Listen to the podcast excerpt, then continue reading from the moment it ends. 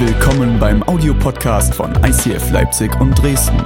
Wenn du Fragen hast oder diesen Podcast finanziell unterstützen möchtest, dann schreib uns an info at icf-leipzig.de.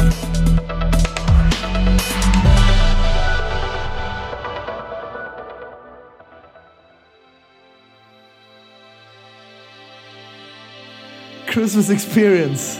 Vielleicht habt ihr den Flyer bekommen von irgendjemandem, vielleicht habt ihr das Ganze auch online bei Facebook oder auf der Homepage gesehen, wo auch immer ihr das mitgekriegt habt.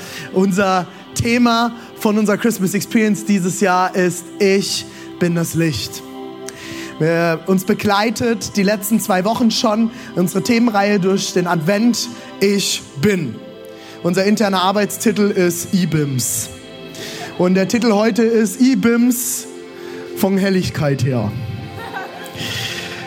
Einfach nur mal, dass ihr es wisst, weil wir es können. Wir wollen uns heute damit beschäftigen, was es bedeutet, dass Weihnachten Licht ist. Und ich habe einen Vers mitgebracht aus dem Johannes 8, Vers 12 und den wollen wir gemeinsam lesen. Dann sagte Jesus wieder zu allen Leuten, ich bin das Licht der Welt. Wer mir folgt, wird nicht, der, nicht mehr in der Finsternis umherhirren, sondern wird das Licht haben, das zum Leben führt.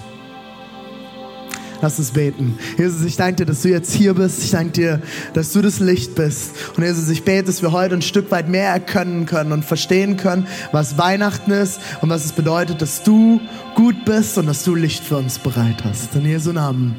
Und deine gläubige Gemeinde sagt Amen. Vielen Dank, Josua.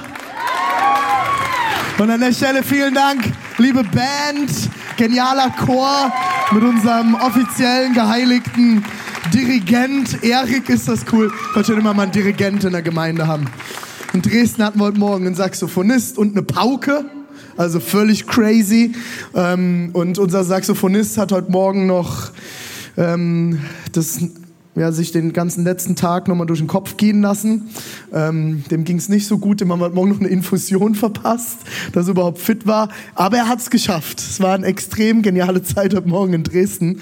Und jetzt bin ich dankbar, dass wir die letzte Celebration gemeinsam heute erleben dürfen. Ich habe euch einen kleinen Ausschnitt aus dem Film mitgebracht.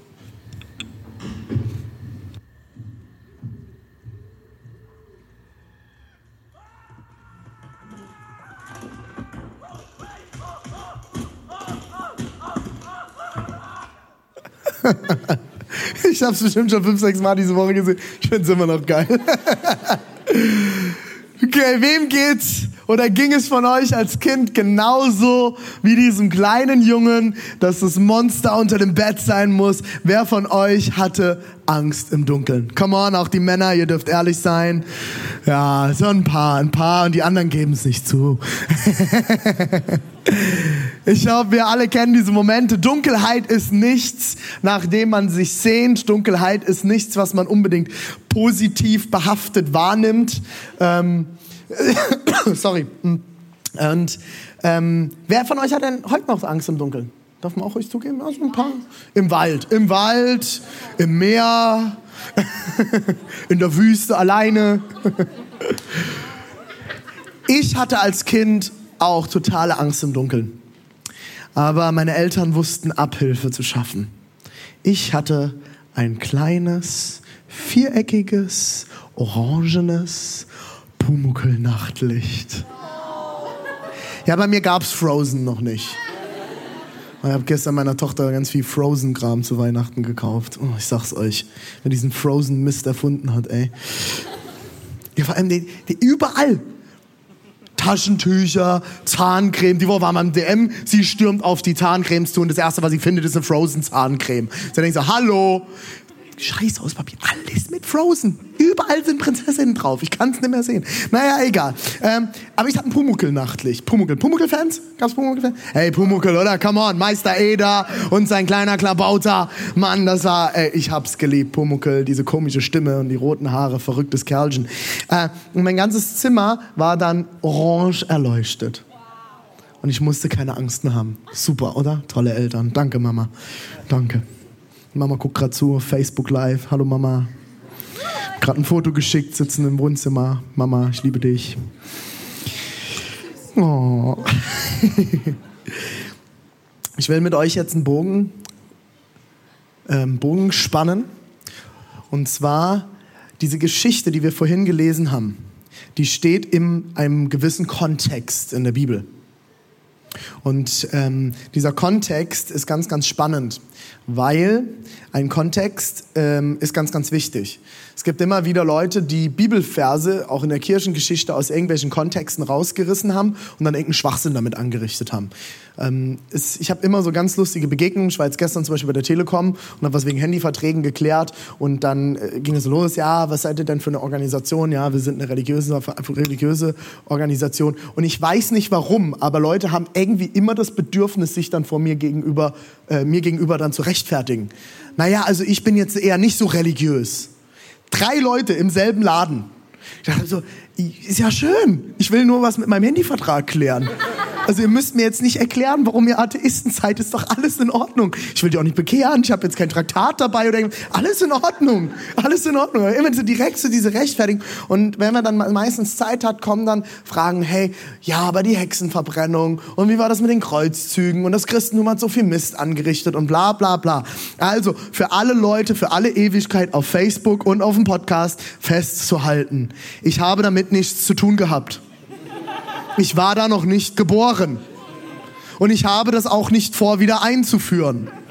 Es sind irgendwelche Freaks gewesen damals, die theologisch ein paar Dinge noch nicht verstanden hatten und aus der Bibel ein paar Sachen herausgedreht haben, die extrem weird sind, okay?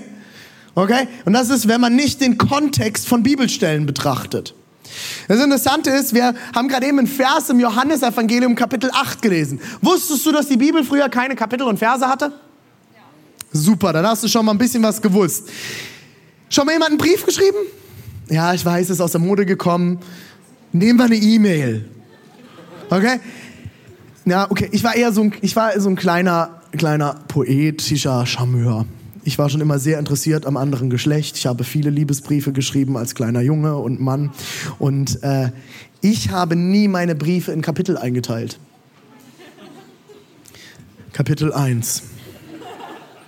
Du bist wunderschön. Vers 1, deine Mutter auch. Kapitel 2, ich habe mich verliebt. Verse, Kapitel 3, willst du mit mir gehen? Kreuze an, ja, nein, vielleicht. Macht keiner, oder?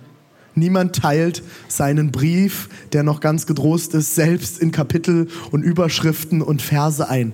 Und genauso ist es mit der Bibel. Die Bibel ist eine Sammlung von Briefen und Prosa und verschiedensten Geschichten. Und irgendwann sind Leute hingegangen und haben das in Kapitel und Verse unterteilt, damit, wenn man zum Beispiel jetzt wie in einem Gottesdienst sitzt, ein Prediger irgendeinen Bibelvers teilt, damit die Leute relativ schnell ihre Bibel aufschlagen können und finden, was wir suchen und was wir gemeinsam lesen. Das heißt, auch dieser Text, den wir gerade gelesen haben, ist ursprünglich ein Fließtext. Das heißt, Kapitel 7 hat definitiv etwas mit Kapitel 8 zu tun und wahrscheinlich auch mit Kapitel 9 und 10. Weil wenn du einen Brief schreibst, wird das Ende wahrscheinlich auch was mit dem Anfang zu tun haben. Du wirst nicht am Ende unten drunter schreiben, ich liebe dich und oben, du bist verdammt hässlich. Das passt nicht zusammen. Das, das sind zwei komplett verschiedene Kontexte. Das hat was miteinander zu tun. Das heißt, wenn wir verstehen wollen, was Johannes hier in Kapitel 8 schreibt, müssen wir verstehen, was denn drumherum los ist. Und das ist ganz interessant, im Kapitel 7 geht es um ein ganz besonderes Fest des Volkes Israel. Die Juden. Und zwar geht es um das Laubhüttenfest. Ich sehe einige verstörten Gesichter. Mir ging es auch immer so. Ich hatte keine Ahnung, was das ist. Das sind immer solche Begriffe in der Bibel. Okay, was soll mir das jetzt sagen? Das Laubhüttenfest wird bis heute von Juden gefeiert. Das ist neben Chanukka, was wir gerade haben, das wichtigste Fest der Juden. Es geht um ein Fest, das über sieben Tage lang immer im September oder im Oktober gefeiert wird, um sich an den Auszug des Volkes Israel aus Ägypten, aus Sklaverei und Gefangenschaft zu erinnern. Wie Gott das Volk aus der Gefangenschaft in die Freiheit geführt hat. Und da gibt's dann hunderte Rituale, was da alles gemacht wird. Und unter anderem ist ein Teil davon, dass man Laubhütten baut und darin in dieser Festwoche Zeit verbringt. Warum? Weil das Volk Israel, als die ausgezogen sind aus Ägypten durch die Wüste in das verheißene Land, haben die sich abends immer irgendwelche Hütten zusammengebastelt und haben da drin übernachtet. Und Gott hat dem Volk Israel aufgetragen, baut diese Laubhütten. Erinnert euch daran, wie ich euch aus Ägypten befreit habe. Und jetzt habe ich euch mal ein moderneres Bild mitgebracht. Das hier ist ein Haus mitten in Jerusalem. Ich habe das Bild nicht selbst gemacht, sondern aus dem Internet, aber es ist mitten in Jerusalem und ihr seht hier, das Haus sieht ganz besonders aus. Und zwar hat dieses Haus hier besondere Anbauten. Und zwar diese Kästen. René, das sind keine Kästen, das sind Balkone. Nein, sind es nicht. Das ist Israel. Das ist ein heißes Land. Die warten nicht drei Viertel des Jahres auf die Sonne und brezeln sich dann den ganzen Tag auf dem Balkon. Das macht dort keiner. Wir haben mal in einem heißen Land gelebt, Deborah nicht, in Südafrika sieben Monate. Wir waren die einzigen bescheuerten Weißen, die immer in der Sonne gesessen haben. Und in jedem Restaurant kam dann irgendwann ein, äh, ein, ähm, ein Kellner und hat dann gesagt, oh, we have some, some places in the shade or inside there's air condition. Also ihr könnt auch reingehen, drinnen gibt's air condition oder wir haben auch Plätze im Schatten. Und dann haben wir gesagt, no, no, no, no, we're Germans. Wir sind die Deutschen. Ah, okay, okay, you need the sun, you need the sun. Oh yes, you need the sun. Yes, we need the sun. Ähm, und das sind keine normalen Balkone. Was ihr hier seht, sind Laubhütten. Das Volk Israel feiert bis heute dieses Laubhüttenfest. Und wichtig bei diesen Laubhütten ist, und deswegen hängen die an dem Haus dran und sind nach oben hin offen, die müssen offen sein, sodass du den Himmel siehst wenn dieses Fest gefeiert wird. Und dann ziehen die sich in der Woche mindestens zu den Mahlzeiten dorthin zurück, aber viele sehr gesetzestreue orthodoxe Juden schlafen sogar mit ihrer Familie da drin. Das sind auch keine Wintergärten, meine Freunde. In, Südaf in, in Israel hat keiner Wintergärten. Das macht keinen Sinn. Das sind diese Laubhütten, auch Sukkah genannt unter Juden. Und dort wird gefeiert. Die Synagogen in Deutschland zum Beispiel haben meistens dann einen großen Garten und dort wird eine riesengroße Sukkah aufgebaut und dann feiert die ganze äh, jüdische Gemeinde dort unter der Woche verschiedenste Festakte und verbringt Zeit in dieser Sukkah.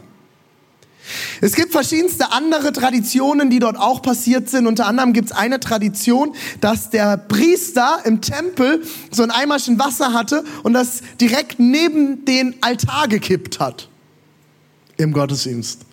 Why? Warum macht man sowas?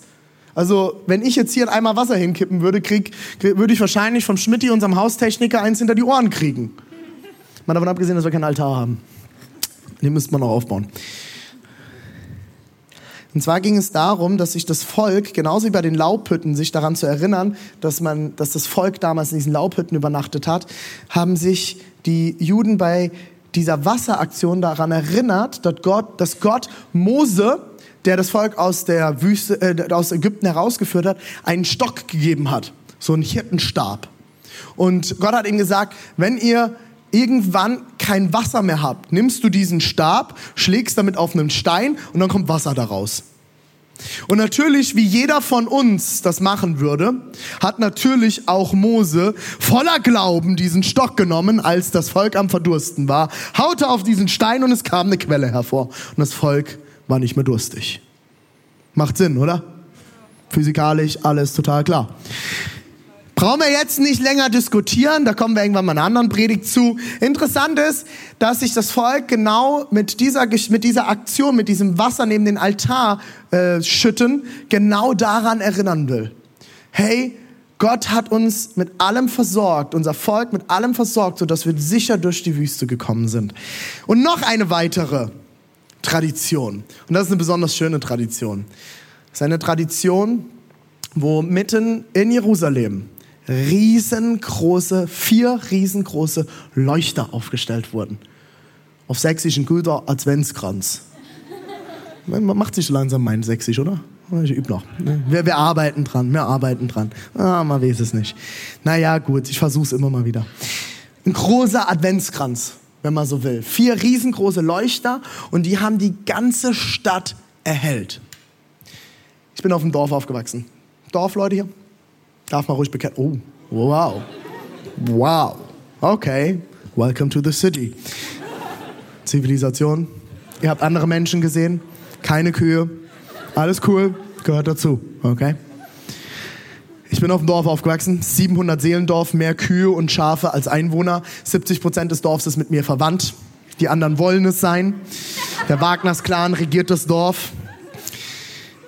Und in unserem Dorf hatten wir so einen, ich glaube hier in der Region sagt man so einen Jugendclub.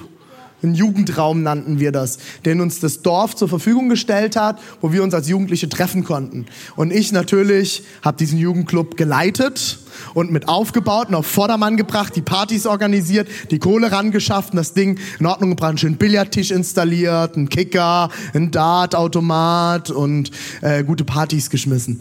Und äh, bei uns im Dorf gab es ein Problem, nachts um halb eins sind die Lampen aus. Nicht mehr.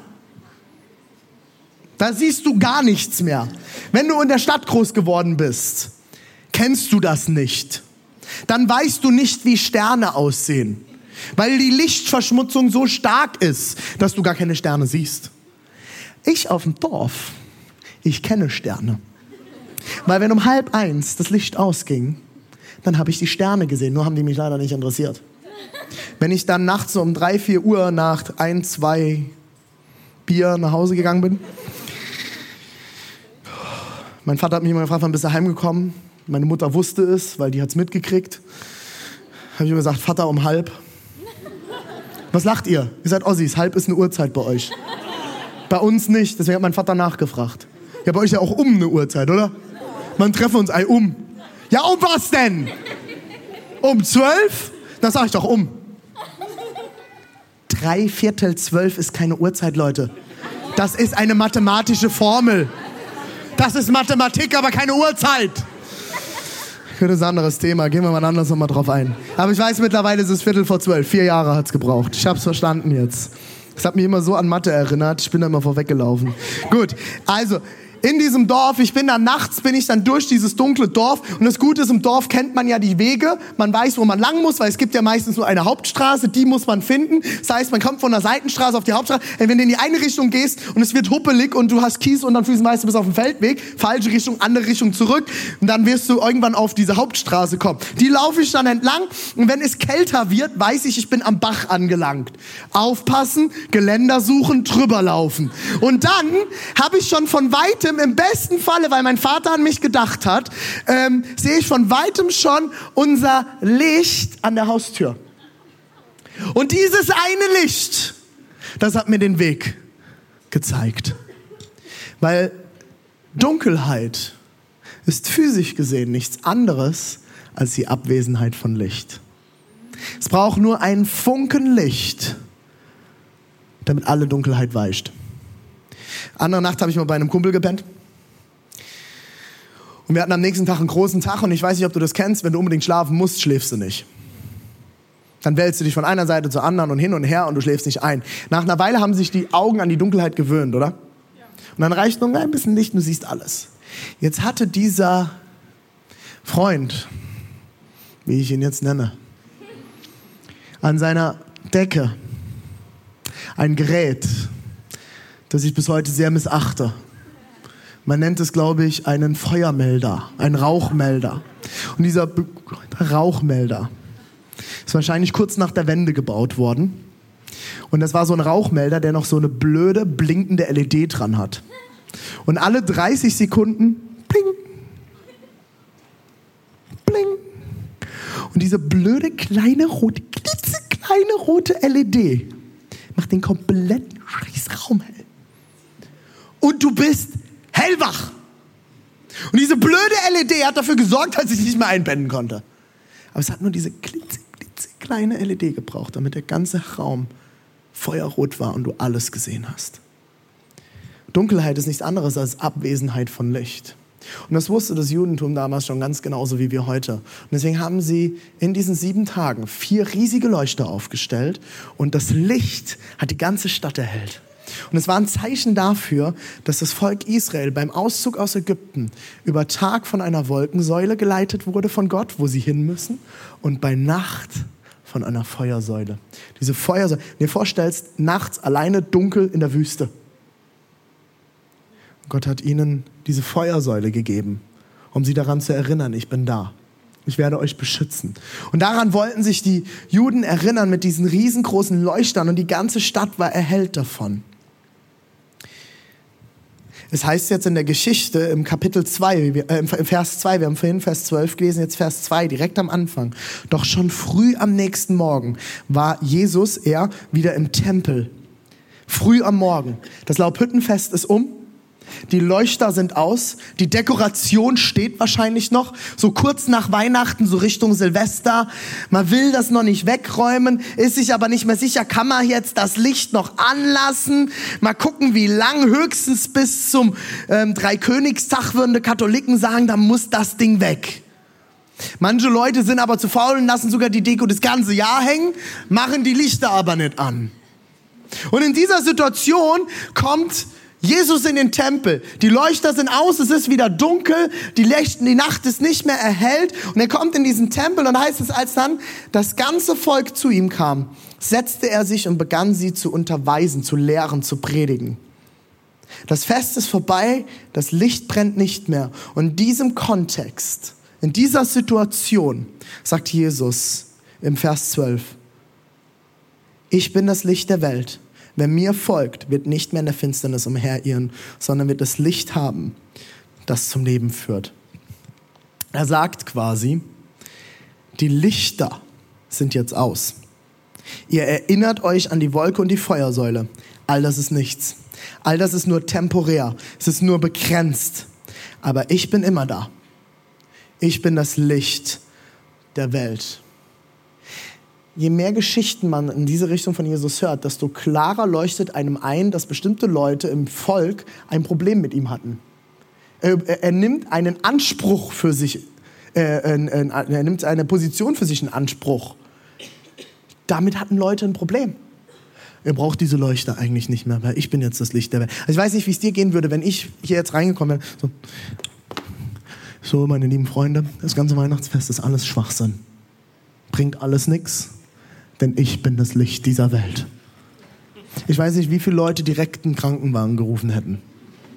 Oder den Raum wieder verlassen hätten, gesagt haben, naja, komm, René, jetzt, hallo, jetzt geht's zu weit. Ich, ich, kann, ich kann das Volk verstehen, dass da Leute ein Problem mit hatten. Aber wollen wir doch mal schauen, was hat es denn eigentlich mit diesem Licht auf sich? Wo kommt dieses Licht her? Wovon redet Jesus dort? Im aller, allerersten Kapitel, im ersten zwei Versen in der Bibel, heißt es folgendes. Am Anfang schuf Gott Himmel und Erde. Klammer auf, mir ist völlig egal, wie er das gemacht hat. Okay, die Diskussion habe ich, hab ich keinen Bock mehr. Wenn ich Gott gewesen wäre, ich hätte ein riesen Feuerwerk und einen riesen Knall gemacht, in Klammern Urknall. Ich bin so ein Typ. Muss man nicht glauben, ist mir egal. Ob du an Evolution oder an Schöpfung, ist mir alles Wuppe was feststeht, egal ob Evolutionstheorie oder Schöpfungstheorie, es braucht einen Anfang. Und hier heißt es ganz klar, am Anfang schuf Gott Himmel und Erde. Die Erde war formlos und leer. Finsternis lag über der Tiefe. Und der Geist Gottes schwebte über dem wogenden Wasser. So fing alles an. Die Erde war formlos und leer. Wenn es dunkel ist, Lass mal kurz noch aus. Wenn es dunkel ist, verliert alles seine Form. Alles verliert seine Farben. Man erkennt nicht mehr, wie die Dinge wirklich aussehen. Und so beschreibt die Bibel die Erde am Anfang. Formlos und leer. Und im Hebräischen sehen wir dort ein Wort, wie ihr das jetzt hier sehen könnt, Tohu Wabohu. Da kommt übrigens das deutsche Wort Tohu Wabohu her. Ihr lacht jetzt, ist wirklich so. Äh, Tohu Wabohu. Und das bedeutet so viel wie wüst, leer, chaotisch oder wirrwarr. Wenn ich nachts bei meiner Tochter, der Lina, ins Zimmer komme, wenn sie weint oder ich irgendwas im Zimmer vergessen habe und es ist dunkel, dann geht's mir ganz oft wie diesem Monster bei Monster AG. Dann fliege ich über irgendein bescheuertes Spielzeug und richte ein riesengroßes Tohuwabohu an. Und tu mir meistens noch weh und dann fluche ich natürlich nicht. Nein, niemals. Ähm, würde ich nicht machen. Ähm, aber ich kenne das ganz genau. Es ist dunkel, Chaos herrscht. Aber da sprach Gott.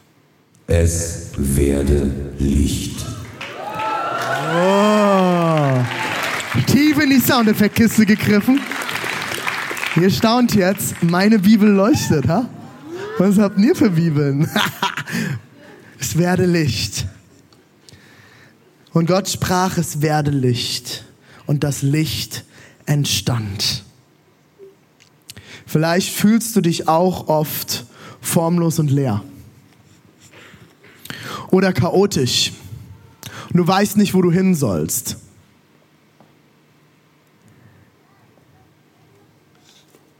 Wenn du Gott in dein Leben aufnimmst, kann er diese Dunkelheit von Licht trennen.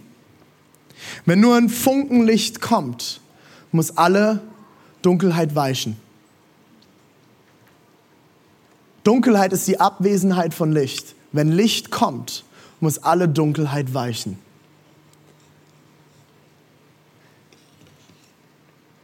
Er kann Ordnung und Schöpfung ins Chaos bringen. Er kann Fülle in die Leere bringen, denn er sagt, es werde Licht. Eine weitere Geschichte, die direkt davor noch passiert, die zwischen dem Moment, wo Jesus morgens in den Tempel kommt und er sagt, es werde Licht, ist eine der krassesten Geschichten des Neuen Testaments und ich liebe sie, weil Jesus so krass da drin etwas zeigt. Und ich will euch dort ganz kurz mit reinnehmen und damit schließe ich. Jesus kommt in den Tempel und er sitzt dort und erzählt, wie ich jetzt hier, und lehrt im Tempel. Und es kommen die Pharisäer. Die Pharisäer sind die Gesetzesgelehrten, die Gesetzestreuen. Die wussten alles. Vielleicht kann man so ein bisschen sagen, so die Klugscheißer des Volkes. Die waren auch nicht überall beliebt. Und vor allem nicht bei Jesus. Jesus hat sich immer wieder mit denen angelegt. Und das war wieder so eine Situation. Diese, diese Pharisäer kommen und bringen eine Frau mit und werfen sie vor Jesu Füße. Und sagen, diese Frau haben wir gerade beim Ehebruch erwischt. Laut dem Gesetz muss sie gesteinigt werden. Der ganze Tempel ist voll. Alle kriegen diese Situation mit. Und jetzt sitzen alle dort und warten, was macht dieser Jesus jetzt? Wie wird er reagieren? Was macht er jetzt? Ich liebe Jesus. Leute, das ist so geil. Der, ist, der, lässt sich aus, der lässt sich aus der Ruhe bringen. Wisst ihr, was er macht? Vielleicht kennst du die Story, vielleicht aber nicht. Er kniet sich hin und fängt an, in den Sand zu malen. Crazy Künstler, ha? Alle gucken. Alle sind da. Und warten, was macht er jetzt? Und dann kniet er sich hin und fängt an, in den Sand zu malen. Und es gibt Theologen, die kloppen sich seit Jahrhunderten darüber, was schreibt Jesus dort. Und es gibt eine der berühmtesten und bekanntesten Theorien, weil die Bibel sagt uns nicht, was er schreibt. Und auch viele Rabbiner gehen mittlerweile davon aus, also auch jüdische äh, Gesetzesgelehrte. Und es ist ganz spannend. Ich mag die ganz gerne, die Theorie, aber wie gesagt, das steht dort nicht. Okay, aber ich lasse euch trotzdem dran heilhaben. Diese Theorie sagt, vielleicht hat er die Sünden der Leute aufgeschrieben, die um ihn herumstehen. So nach dem Motto, nur die gucken alle, die ganzen Pharisäer, was sagt dann jetzt? Weißt du noch, gestern? Hey, weißt du noch deinen Ehebruch? Und er fängt an zu schreiben. Ich habe zwei Fragen. Zwei Fragen zu dieser Geschichte. Erstens, wie kann man denn jemanden beim Ehebruch erwischen, ohne ein Spanner zu sein? Zweite Frage, wo ist der Mann? Feministinnen klatschen. Wo ist der Mann?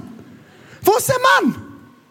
Es wird nur die Frau gebracht. Zu einem Ehebruch gehören klassischerweise zwei Leute dazu. Wo ist der Mann?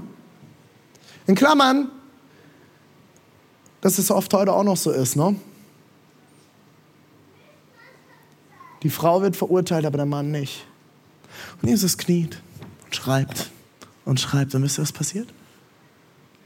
Der Erste steht dort und sie, sie schauen zu und Jesus schaut sie an, diese Pharisäer, und sagt, Leute, wer von euch ohne Sünde ist, der werfe den ersten Stein. Wisst ihr, was eine Steinigung ist? Ich habe mir das immer so ein bisschen so vorgestellt, ja, dann haben wir so ein paar kleine Steinchen, wirft dann auf die Leute drauf, so ein bisschen pädagogische Erziehungsmaßnahme. Dann haben die es mal gespürt, dass es falsch ist und dann ist wieder gut. Ähm, ich habe mich nochmal schlau gemacht. Steinigungen werden bis heute in bestimmten Regionen dieser Welt durchgeführt. Und zwar werden Leute bis zum Bauch eingebuddelt, dass sie nicht weglaufen können. Dann holen die Leute, die da an der Steinigung teilnehmen, sich die größten Steine, die sie finden können und werfen so lange auf die Leute drauf, bis sie tot sind. Eines der grauenhaftesten und widerlichsten Tötungsrituale der Welt. Und Jesus schaut sie an und sagt, wer von euch ohne Schuld ist, werfe jetzt sofort den ersten Stein. Und der erste dreht sich um und geht. Der nächste dreht sich um und geht. Der nächste dreht sich um und geht. Und Jesus, hier heißt es dann in, der, in dem Bibeltext, Jesus richtet sich auf wo sind sie geblieben? fragt er die Frau. Hat dich keiner verurteilt? Nein, Herr, keiner, antwortete sie. Da sagte Jesus, ich verurteile dich auch nicht. Du darfst gehen, sündige von jetzt an nicht mehr. Stell dir diese Frau vor. Du schaust dem Tod schon ins Auge und du wartest auf dein Urteil. Und alle gehen. Ich glaube, sie hat geweint. Sie wird bitterlich geweint haben. Danach, das ist Vers 10 und 11, danach kommt der Vers 12. Und Jesus sagt, ich bin das Licht der Welt. Ich glaube, wir alle haben Phasen, in denen es dunkel ist in unserem Leben. Vielleicht ist für dich sogar Weihnachten ein dunkles Fest. Vielleicht freust du dich nicht auf Weihnachten.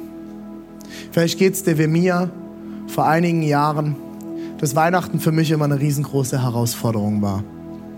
Ihr wisst das aus anderen Predigten, dass wir als Familie in meiner Kindheit einige sehr große Herausforderungen hatten. Meine Mama war lange schwer krank, depressiv und selbstmordgefährdet. Und Weihnachten war immer dieses Fest, wo sich alles gebündelt hat und wo es oft explodiert ist. Und ich hatte oft gar keinen Bock mehr auf Weihnachten. Ich hatte keinen Bock auf diese Disharmonie. Ich wollte einfach ein schönes Weihnachtsfest. Ich habe teilweise davor schon wochenlang gebetet und überlegt, wie können wir schauen, dass dieses Weihnachtsfest diesmal schön wird. Und meistens war es so, dass es spätestens am zweiten Tag explodiert ist. Vielleicht kennst du das auch, vielleicht bist du einsam, vielleicht weißt du noch gar nicht, wie du Weihnachten feiern sollst. Und für dich ist Weihnachten eigentlich ein Fest der Dunkelheit. Jedoch, Weihnachten ist eigentlich das Fest des Lichts. Das heißt in Matthäus 2, Jesus wurde in Bethlehem geboren, einer Stadt in Judäa. Herodes war damals König. Da kamen einige Sterndeuter aus einem Land im Osten. Ja, Im Osten. Nach Jerusalem und erkundigten sich, wo ist der neugeborene König der Juden? Wir haben einen Stern aufgehen sehen und sind aus dem Osten hierher gekommen, um ihm die Ehre zu erweisen. Das Licht weist den Weg. Jesus wird mit Licht angekündigt, denn er ist das Licht. Diese Sterndeuter sind dem Licht gefolgt, um das wahre Licht zu finden. Sie sind dem Stern gefolgt und fanden das Licht des Lebens. Im Psalm 119 heißt es, dein Wort leuchtet mir dort, wo ich gehe. Es ist ein Licht auf meinem Weg. Ich will schließen mit ein paar Versen, die ich lange nicht verstanden habe, die vorhin auch schon in dem Video drin vorkamen, aber die für mich immer tiefer und immer bedeutsamer werden in meinem Leben. Am Anfang war das Wort. Das Wort war bei Gott. Und das Wort war Gott selbst. Von Anfang an war es bei Gott. Alles wurde durch das Wort geschaffen. Nichts ist ohne das Wort entstanden. Gott sprach und es wurde. In ihm war das Leben. Und dieses Leben war das Licht für alle Menschen. Es leuchtet in der Finsternis und die Finsternis hat es nicht auslöschen können. Denn dort, wo Licht kommt, muss Finsternis immer weichen. Dort hat Finsternis keine Macht. Ein kleiner Funke reicht, um alle Finsternis zu vertreiben. Jesus ist das Wort. Gott ist das Wort. Die Bibel und Jesus und sein Wort sind das Leben und das Licht. Egal in welcher Situation du stehst, gibt Licht. Es gibt Licht. Es gibt Hoffnung. Wusstest du, dass Hoffnung immer Licht vorausgeht? Wenn du am Ende des Tunnels kein Licht mehr siehst, bist du hoffnungslos. Aber wenn am Ende des Tunnels nur ein Funken Licht kommt, weißt du, wo du hin musst. Und du bekommst neue Hoffnung. Da ist Hoffnung. Es gibt Perspektive. Es gibt Kraft. Und es gibt Familie.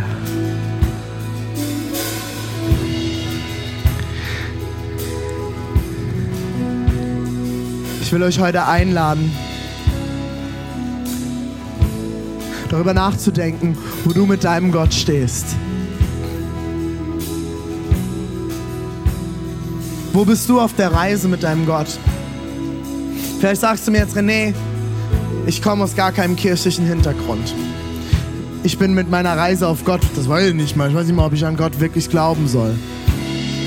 Vielleicht bist du heute hier und du sagst, hey, du bist irgendwie, hast du diesen Gott schon mal kennengelernt und du hast dieses Licht schon kennengelernt, aber du hast das Licht weggepackt und du bist weggelaufen. Du hast es hinter dir gelassen. Ich weiß nicht, wo du heute stehst, aber wisst ihr was? Dieses Herz, das steht für eins. Jesus ist Licht und ist Liebe. Gott ist Licht und Liebe. Und er hat dich bestimmt und berufen, Licht und Liebe zu sein. Du bist dazu designt, zu lieben. Du bist dazu designt, Licht zu sein in dieser Dunkelheit, in dieser Welt. Mach die Nachricht an, mach eine Nachrichten-App auf und du wirst die ganze Dunkelheit dieser Welt sehen. Du bist berufen, Licht zu sein in dieser Welt. Das Problem ist doch aber mal, wenn wir ganz ehrlich sind. Alle mal ehrlich, wir sind hier unter uns. Ich schaff das nicht. Es gibt so viele Momente in meinem Leben, da packe ich mein Licht ein und bin egoistisch und ziehe mein Ding durch und bin selbst in meiner engsten Familie. Packe ich das Licht weg. Hey Eltern unter uns. Der Geduldfaden, Geduldsfaden reißt irgendwann. Und dann gibt es die Momente, da packt man das Licht weg. Und dann ist man vielleicht nicht mehr so liebevoll, wie es eigentlich in allen pädagogischen Handbüchern steht. Und da ist man nicht mehr verständnisvoll. Und da ist man mal sauer. Und da wird man vielleicht auch mal laut, wenn man so ist wie ich. Und dann geht das Licht aus.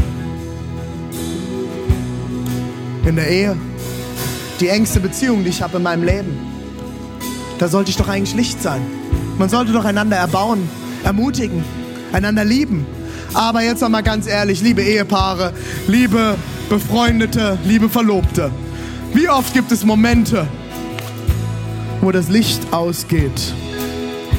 Wo man Dinge sagt und tut und handelt, wo man genau weiß, das ist jetzt nicht richtig, das wird den anderen eventuell verletzen, das ist nicht okay. Und packt sein Licht unter den Arm und macht sein Ding. Das sind diese Abzweigungen. Wir sind designt zu lieben und Licht zu sein. Das Problem ist, wir fahren wie dran vorbei.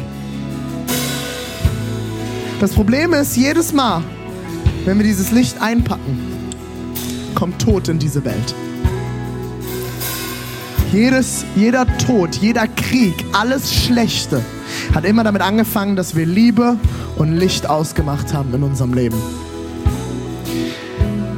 Und dafür kam das Kreuz. Dafür steht das Kreuz. Gott wurde in Jesus Christus Mensch. Der Einzige, der immer im Licht gelaufen ist, der immer Licht gebracht hat in den schwierigen Situationen. Selbst mit den bescheuerten Pharisäern hat er immer Licht gebracht.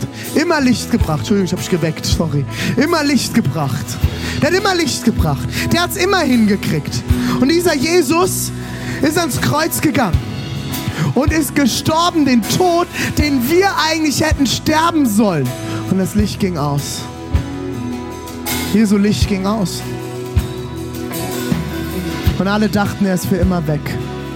Aber wisst ihr was? Und deswegen liebe ich diesen Anker. Dann kam der Anker. Und Jesus stand auf von den Toten und wurde zum ewigen Licht. Du kannst diesen Gott heute kennenlernen. Und er hat ewiges, erfülltes Leben. Mitten im Zentrum unserer Bestimmung zu lieben und Licht zu sein. Bereit für dich, für mich, für euch, für jeden von uns.